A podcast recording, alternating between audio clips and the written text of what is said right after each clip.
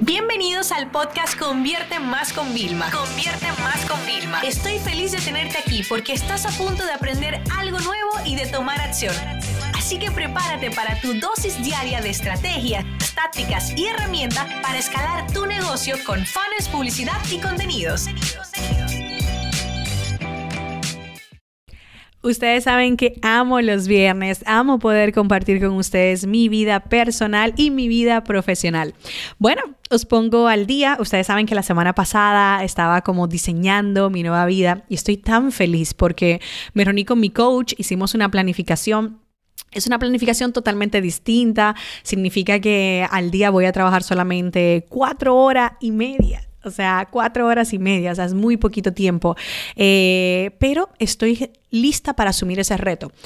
Déjame decirte algo, personalmente las mejores cosas las he hecho con un nivel de presión cool. Es decir, me monto en un avión, tengo dos horas y media, tres horas y tengo que terminar una presentación que voy a dar en unas horas o al otro día temprano, ¿no?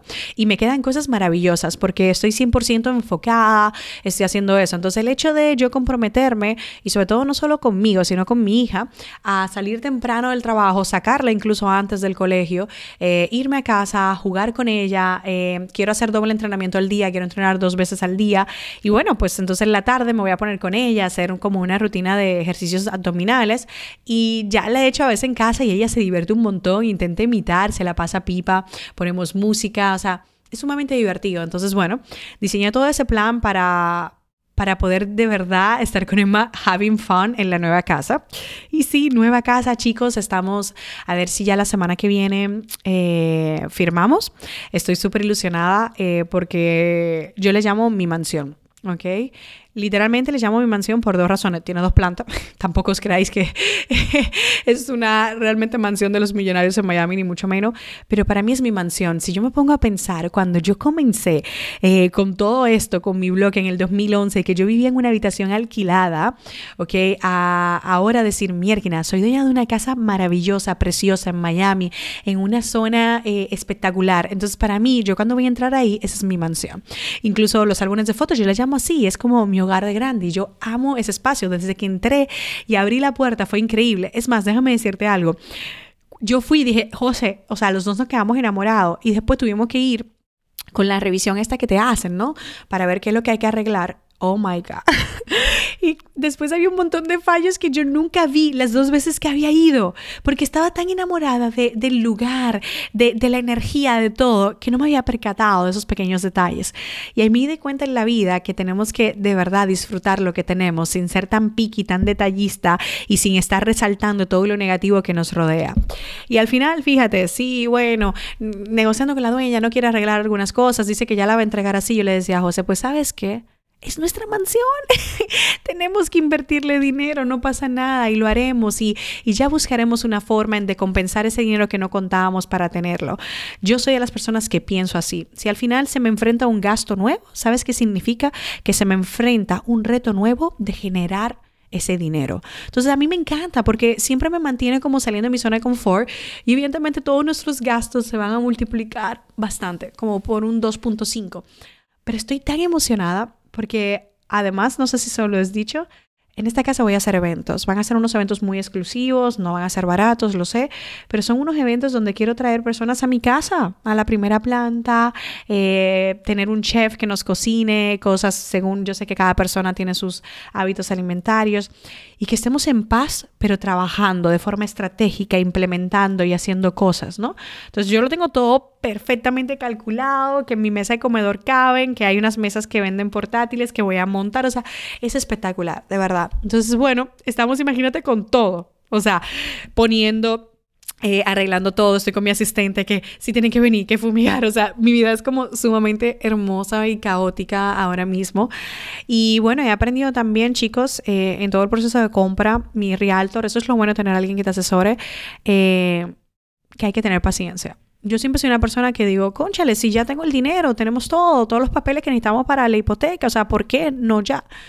Y aprendí que las cosas no pasan cuando nosotros realmente necesitamos o queremos o nos imaginamos, sino tienen que pasar en el momento perfecto. Entonces me ha venido muy bien eso de desarrollar esos hábitos. Entonces imagínense el gran reto. O sea, para mí mudarme en esta casa es como comenzar una nueva, un nuevo estilo de vida. Yo no me quejo del estilo de vida que tengo ahora, chicos. Entenderme una cosa, yo llego a mi casa, desconecto y cuando no quiero desconectar, que me pongo a trabajar es porque me apetece y me sale del corazón. Te lo digo muy, muy en serio. ¿Vale? O sea, muchas personas me preguntan, ¿es que tú vives trabajando? No, yo no vivo trabajando. Una cosa es que yo publique muchas cosas de trabajo. Otra cosa es que tú crees que yo vivo trabajando. Yo tengo una vida de verdad donde desconecto bastante. O sea, yo salgo a la oficina a las seis, estoy con mi hija de seis a nueve y media, que ya suele estar despierta, y estoy disfrutando de mi esposo, de mi hija, de mi familia yo veo un montón de series, es más, veo más series que las personas que tengan menos trabajo que yo inclusive. O sea, yo sé compaginar todo eso muy bien, pero quiero todavía más tiempo. Hay un día que no iré a la oficina y ese día será el jueves. Entonces el plan del jueves, para que ustedes hagan una idea, es supuestamente trabajar de casa, pero si hay un día que no me apetece, no voy a trabajar. Hay un día que me sentaré a ver series, a ver un documental, a leer un libro mire a la peluquería, mire a hacer mis cosas, mire a pasear, lo que sea, que sea importante, ¿no? Pero para mí estoy a punto de como, wow, ¿sabes? Y entonces estoy como nervio emocionada. Me invento esta palabra y es cuando tienes nervios y emoción porque estás a punto de vivir algo, como el día que me iba a casar con José, que nos casamos ya así por, por la iglesia y la ceremonia, que para mí era, yo le dije, mira, nos casamos ya por el civil un año antes, pero para mí este es nuestra boda, ese es nuestro enlace mágico de unión, ¿no? Y ese día yo estaba así porque estaba a punto de dar un gran paso. Entonces ahora mismo estoy a punto de dar un gran paso y mi vida va a cambiar por completo pero estoy tan emocionada y en el proceso he aprendido tanto, pues que ha valido la pena. A nivel de la oficina, chicos, bueno, ¿qué les puedo decir? Tengo un sabor bastante agridulce porque, mm, claro, el momento de grabar este podcast es el último día de, mi mentoría online y, claro, yo es que me, encariño tanto con los proyectos de las personas, razón por la cual nunca hago consultorías individuales, porque salgo yo eh, afectada de una asesoría, la gente no la hace, yo sé que una no es suficiente, o sea, yo hace años dejé de hacer eso. Y, y claro, ahora tengo que decirle adiós bueno, es decirle hasta luego, porque algunos le veré en los eventos y tal, eh, decirle vuelen alto.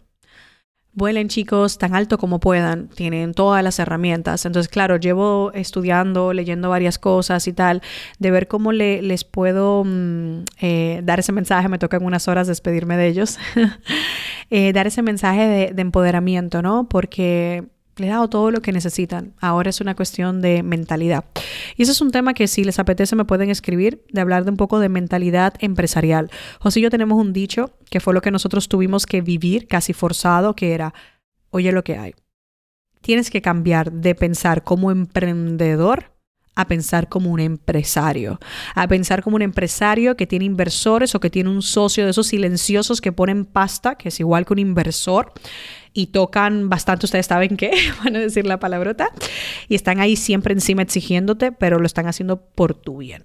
Entonces, ¿qué significa esto? Em, que hay que cambiar la mentalidad, que no podemos estar con una mentalidad de escasez ni una mentalidad de negatividad, ¿ok? Ustedes saben que yo hablé en el episodio esta semana, tuve que desahogarme y más que un desahogo es que yo sufro cuando ustedes están sufriendo por razones que no deberían, ¿ok? Entonces, si estás escuchando esto, que ves cómo es mi vida y tal, tienes que saber dos cosas. Una, yo no comencé ayer. Al principio yo la pasé bien difícil, ¿ok? Porque sí que es verdad que ahí yo sí tenía que hipotecar mis fines de semana ah, para poder llegar porque era empleada.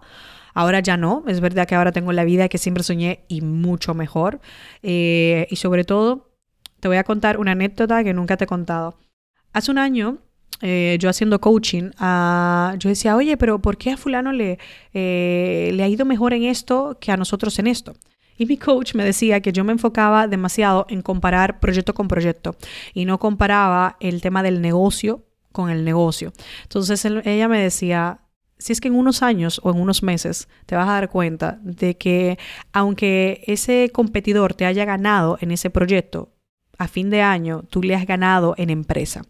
Y yo le decía, no, pero es que me, esto es, yo tengo que ser mejor, hay algo. Chicos, yo llegué a un momento, y eso es muy vulnerable, ¿eh? que te estoy contando, pero ustedes saben que ese es mi espacio íntimo con ustedes. Yo llegué a un momento en que yo me dije, José, soy mala vendedora, no sé vender, apesto vendiendo. sí, se me aguan los ojos y todo diciéndotelo. Pero es verdad. Y lloraba y me desahogaba con mi coach y le decía. Y luego un día me di cuenta que compararme con los otros a nivel de proyecto me estaba quitando la energía que yo necesitaba para enfocarme en nuevos. Y gracias a todo ese coaching que fuimos haciendo, muchas técnicas que fue implementando conmigo, yo cambié todo. Y de verdad que pasé de ver a los competidores como simplemente una motivación, una gasolina y, ok, sí, ah, sí, fulano, eh, en un lanzamiento eh, hizo un millón. Es mentira porque nunca facturan el, tiempo que es. Luego tienen un montón a veces de ratio de, de devoluciones y luego además es que, claro, se han dedicado solamente a eso y yo no, yo dirijo cuatro empresas, entonces yo no me puedo comparar con em, uno, por ejemplo, de, de, estas personas eh, que yo estoy más en el lado de Estados Unidos, evidentemente, ¿no? De, de esos americanos, ah, sí, facturó un millón en un lanzamiento, una de estas chicas americanas que es súper buena, eh, también en temas de negocios y tal, y yo decía, eh, claro, ella vende su programa a dos mil y tres mil dólares, tiene después Otzel como de diez mil, quince mil, entonces, claro, entonces, ella vende a americanos que tienen otro poder adquisitivo que no tiene nada que ver. Entonces, claro, no es que para ella es más fácil porque escúchame, para todos es difícil hacer un lanzamiento de un gran calibre con grandes personas y de un gran nivel de facturación. O sea, ojo, eso va a ser para todos, va a ser difícil. Pero claro, dejé de compararme, yo no me puedo comparar con ella. No me puedo comparar, tenemos comunidades distintas, hacemos cosas distintas y ella se dedica todo el año a hacer tres, cuatro lanzamientos de ese gran programa que tiene. Yo no puedo compararme con ella. Y esto lo aprendí y me di cuenta que no, que yo no era mala vendedora. Evidentemente siempre puedo mejorar y todavía creo que me falta mucho y por eso el año que viene me voy a ir a eventos que no tienen nada que ver con marketing eh, porque son grandes vendedores. Quiero ir a eventos donde todos los speakers tienen que vender en el escenario. O sea, yo quiero aprender y aprender porque al final todos necesitamos aprender a vender hasta para vendernos a nosotros mismos con nuestras parejas, nuestras familias, nuestros amigos, con todo el mundo, ¿no? Pero sí, para que, para que veas que en la vida las comparaciones no son buenas, ni a nivel personal ni a nivel profesional. Te lo digo personal porque lo sufrí comparándome con otras madres y luego, claro, era como, Vilma, perdona, eh, esas madres no están teniendo quizás el mismo reto que tú tienes. Entonces, claro, sí, pueden estar seis horas al día con sus hijos, ¿vale? Bueno, pues tú puedes estar cuatro, ¿ok? Dándole con ella, no puedes estar seis, doce, evidentemente, pero ¿y qué importa? Eso no significa que tú seas mala madre para Emma, no significa que eres otro tipo de madre. Entonces, chicos, conclusión, que si no se me, se me va el tiempo. Eh, dejar de compararos, porque es un tema de mentalidad empresarial. Y si te enfocas tanto en lo que haces los demás, no tienes tiempo ni energía para enfocarte en lo que estás haciendo tú. Te lo digo de corazón. Ustedes saben que a mí me encanta tener mi competencia controlada, ¿vale? Es decir, saber lo que hacen, lo que no hacen, para saber y anticipar. Eh, yo, por ejemplo, que siempre estoy como intentando innovar un poco, con lo de la certificación de consultores, ¿tú qué crees? Ya hay dos competidores que están a punto de sacarla, yo ya me enteré. ¿Y qué vamos a hacer? No pasa nada. Mientras ellos agiten el mercado, yo más voy a vender y ellos también. Vamos a vender todo. Pero no por eso me puedo enfocar, porque yo tengo AKM Consultores, que es un proyecto al que yo le dedico mucho tiempo y energía, pero también tengo otros. La escuela convierte más, tengo mi proyecto de Vilma Núñez, tengo otras empresas, tenemos inversiones, o sea, hacemos varias cosas. Entonces, al final de año, tienes que ver la, mentalidad más a nivel de empresarial, piensa, ¿cómo lo haría un empresario toda la vida? Tú piensas, seguramente conoces a alguien de tu entorno, familiar, amigo, que es empresario. No ahora de no, empresario, que lleva una empresa, que tiene nómina, que tiene responsabilidades, que tiene préstamos para autofinanciarse, crecimiento, todo eso. Piensa en una persona de esa. Júntate con ellos, pídele consejos.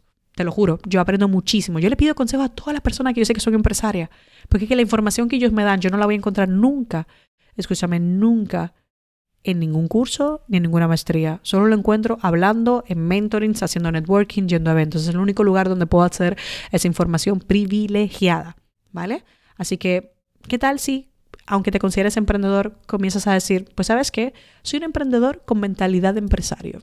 ¿ok? Y empiezas a cambiar y a pensar ya en global, a pensar ya, a ver todas las cosas desde arriba. Imagínate que te estás viendo desde arriba y estamos en el mes de agosto y estás viendo un recap, no te estás hundido ahora porque este mes te ha ido mal, no. Estás viendo un recap de todo lo que has conseguido este año, porque ahí está la clave de no desistir, de tener gasolina constantemente, de recordar lo que ya has conseguido. ¿Ok? Y esto me lo hace ver mi coach todo el tiempo y es un buen recordatorio de que no podemos obsesionarnos solamente por el hoy, sino que tenemos que recordar todo lo que ya hemos conseguido, que está en nuestra mochila de éxito y todo lo que nos falta por llenar en esa mochila. Esta sesión se acabó y ahora es tu turno de tomar acción.